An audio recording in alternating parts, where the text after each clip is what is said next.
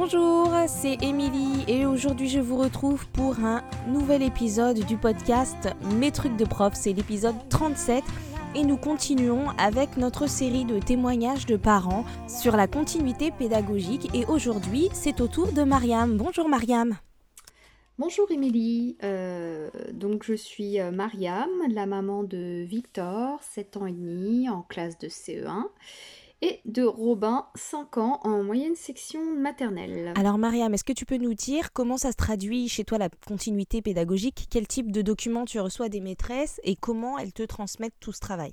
Euh, alors, je vais pas commencer par Robin qui est en moyenne section. Alors, Robin, c'est simple. On reçoit de la part de sa maîtresse euh, via une adresse mail. D'accord. Et euh, également euh, via Benelu School. Une page entière en fait d'activités pour la semaine. Et elle envoie ça en général le lundi après-midi. Et, et, puis elle nous donne de, des, comment dire, des comptines, mm-hmm. des activités à faire, de comptage, mathématiques, des activités de motricité, artistique, pour Robin et puis à nous de nous organiser sur la semaine euh, pour les réaliser avec lui et euh, en prenant en photo justement euh, son travail.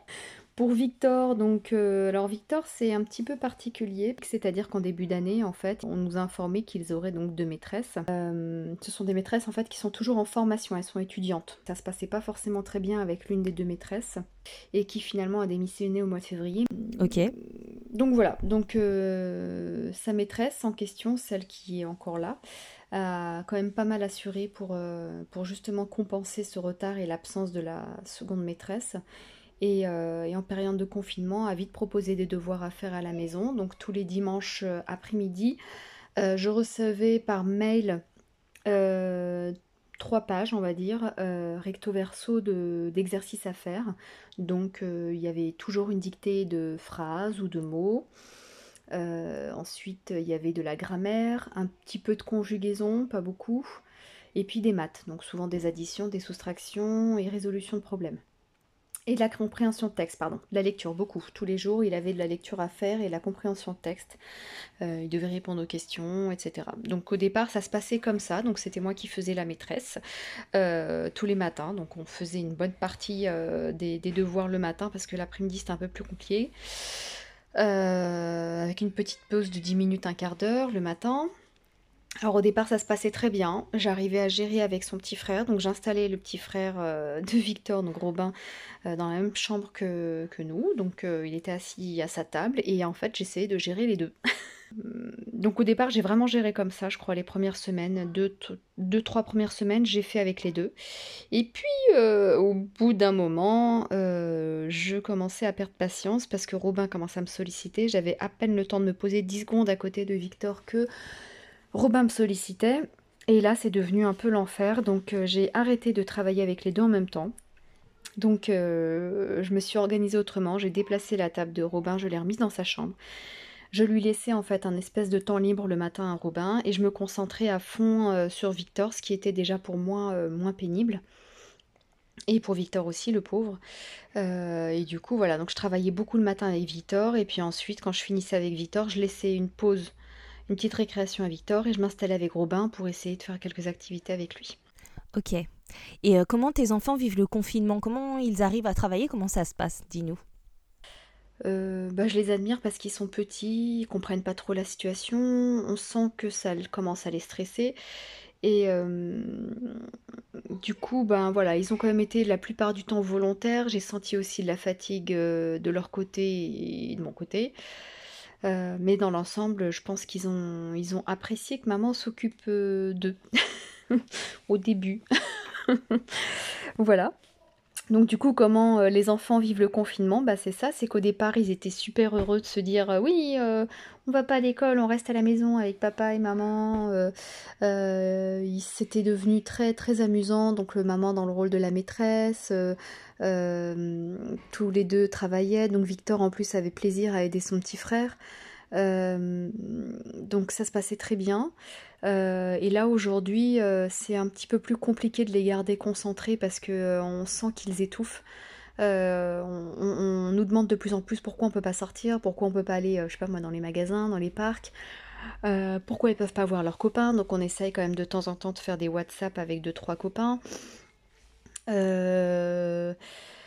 Donc là, ça commence à être compliqué et je sens que leur patience même au niveau des devoirs est c'est limite, je crois qu'ils ont perdu la notion de l'école. Au départ, ils ont bien compris que c'était l'école à la maison.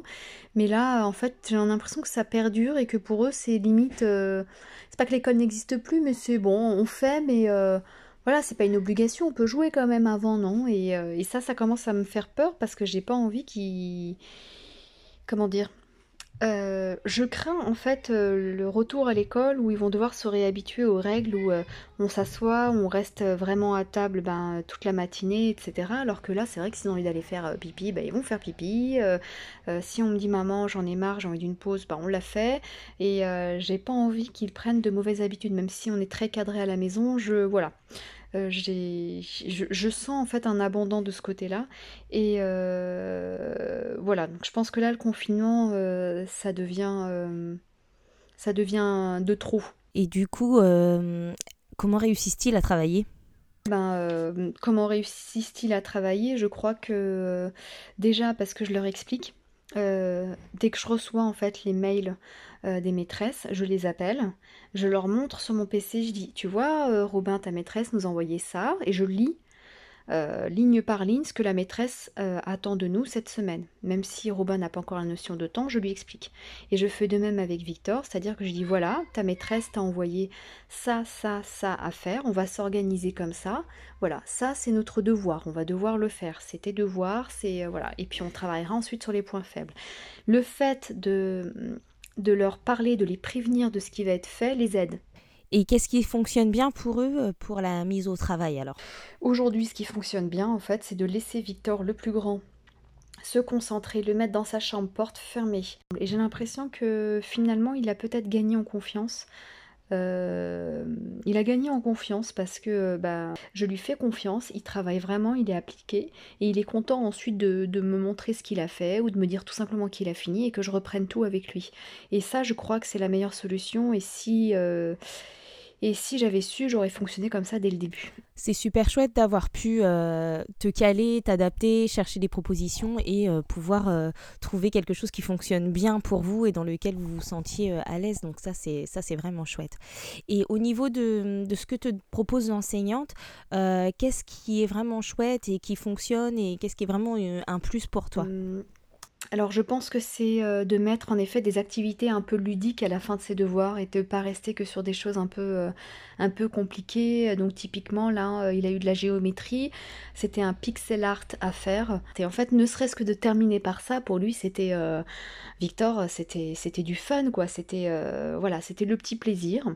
Et il prend même plaisir à faire également, euh, euh, ce sont des activités donc non obligatoires, les mots croisés je crois, ou mots fléchés, je sais plus, mots croisés. Et ça, il adore, je lui demande même pas de, le faire. Et puis à la fin, il me dit, maman, je l'ai fait et tout. Euh, voilà. Ouais, donc en fait, l'idée, c'est vraiment de varier les, les, les propositions, de pas rester forcément que sur des maths et du français, mais de proposer aussi des petites activités ludiques pour qu'il garde un peu la motivation. moi, c'est ce que j'aime. Et franchement, je remercie remercie sincèrement euh, la maîtresse de, Victor qui a quand même pas mal assuré à ce niveau-là et qui a également du coup effectué les, euh, classes virtuelles. Et euh, je sais que c'était du temps, pour elle tous les matins donc de 9h à 10h30. Et franchement, moi je la remercie beaucoup et je remercie d'ailleurs tous les, les profs qui ont pu, euh, qui ont pu faire ça parce qu'effectivement c'était une heure et demie entre guillemets de paix pour nous euh, et du coup j'étais avec Robin pendant une heure et demie et en, fait ce que je trouve assez euh, fantastique c'est que nous personnellement on a des règles à la maison qui sont un peu un peu strictes c'est-à-dire qu'on n'a pas de tablette, on n'a pas de jeux vidéo, on n'a pas de console. La télé, c'est très limité. et le fait que Victor ait découvert la classe virtuelle, il adore et il réclame ça maintenant tous les jours. La première euh, réflexion que s'est faite Victor lors de sa donc euh, première classe virtuelle, il s'est énervé et il m'a dit Maman, j'en ai marre, euh, personne m'entend pas, la maîtresse, tout le monde parle en même temps, etc. Et en fait, ce qui m'a permis de lui dire Bah, tu vois, Victor, là, tu es dans ta chambre devant un PC, bah, dis-toi que la maîtresse bah, c'est ce qu'elle subit tous les jours en classe quand tout le monde parle en même temps et qu'elle essaye de se faire entendre. Et je crois que ça lui a donné, en fait, c'est bête, hein, mais le virtuel lui a donné euh, une notion du réel, de ce qui se passe réellement dans sa classe. Oui, c'est rigolo, ça leur fait voir les choses euh, sous un autre angle. Et c'est un peu ce qui est revenu dans les derniers témoignages, hein, quels que soient les niveaux. Euh, la classe virtuelle, c'est vraiment quelque chose de motivant qui permet de remotiver les élèves et de leur donner un rythme et vraiment un rendez-vous quotidien très attendu. Est-ce que tu peux du coup nous parler un peu des limites euh, et des difficultés que tu as rencontrées? Je dirais que c'est euh, pas tant l'enfant parce que finalement les enfants ils s'adaptent quand même un peu plus vite que nous. Euh, mais nous parents, je pense qu'on a tous, bah déjà on est tous différents, on est plus ou moins patients. Mais au bout d'un moment, on n'a pas justement euh, votre pédagogie, on n'a pas la pédagogie de nos, des maîtresses et des maîtres. Déjà d'une, c'est une vocation, je pense, euh, voilà. Mais il y a quand même une formation derrière. Vous avez été formé pour pouvoir, euh, comment dire, vous adapter à l'âge et puis aux caractéristiques de chacun de nos enfants, etc. Et, et nous, du coup, ben en fait, c'est compliqué parce que déjà, ce sont nos enfants. Donc l'autorité n'est peut-être pas la même par rapport aux devoirs et tout. Euh, voilà, je pense qu'ils tentent toujours de nous, euh, de nous avoir affectivement. Euh, j'ai mal au ventre, je suis fatiguée, je veux machin, etc. Donc déjà, il y a, ce lien-là qui fait que ça facilite pas le contexte aussi. On est à la maison, on n'est pas en classe. Il y a quand même toutes ces difficultés-là sont réelles. C'est que voilà, il n'est pas parmi tous ses camarades, etc. En même temps en train de travailler. Il est juste avec maman dans, sa, dans sa chambre avec plein de jouets autour. Euh, euh, je trouve que les stimuli sont pas les mêmes. Et donc moi personnellement, je me suis, ça y est là, je commence à saturer en toute honnêteté.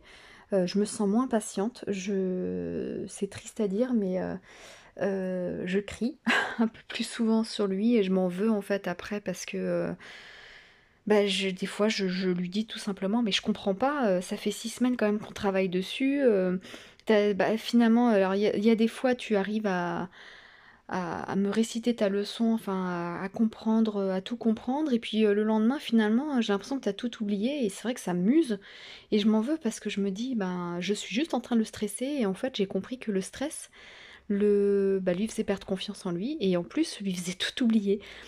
Euh, donc je me sens un peu comme un monstre, euh, et, et, je me rends pas compte je me rends pas compte en fait des capacités d'un enfant de 7 ans en fait, il a que 7 ans et demi.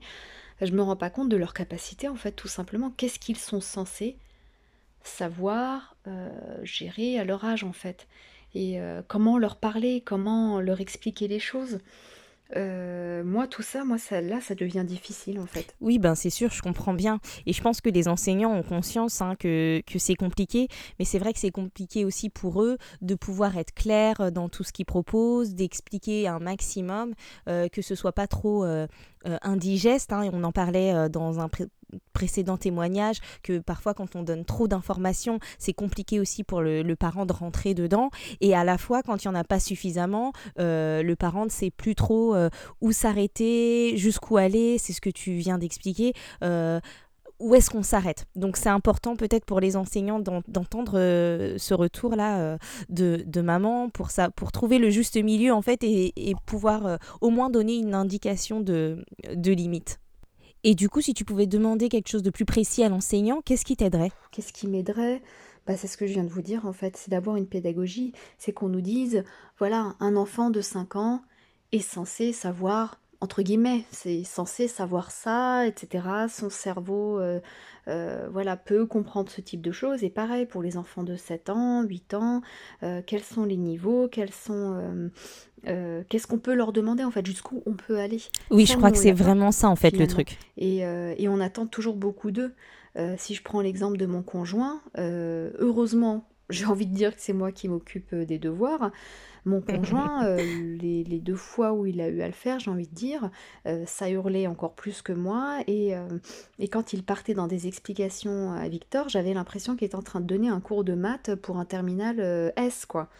Avec des explications sur le tableau, mais hyper complexes. Et là, je, là, j'ai pu lui dire effectivement, Victor n'est pas capable de, comprendre ce que tu es en train de lui euh, schématiser sur le tableau et la manière dont tu lui parles. Il peut pas le visualiser, c'est trop complexe. Euh, et, lui, lui-même ne réalisait pas en fait ce qu'il est en train d'expliquer à, son fils et se disait bah non, il peut comprendre quand même, c'est pas compliqué. Je dis oui, mais pour toi, c'est pas compliqué.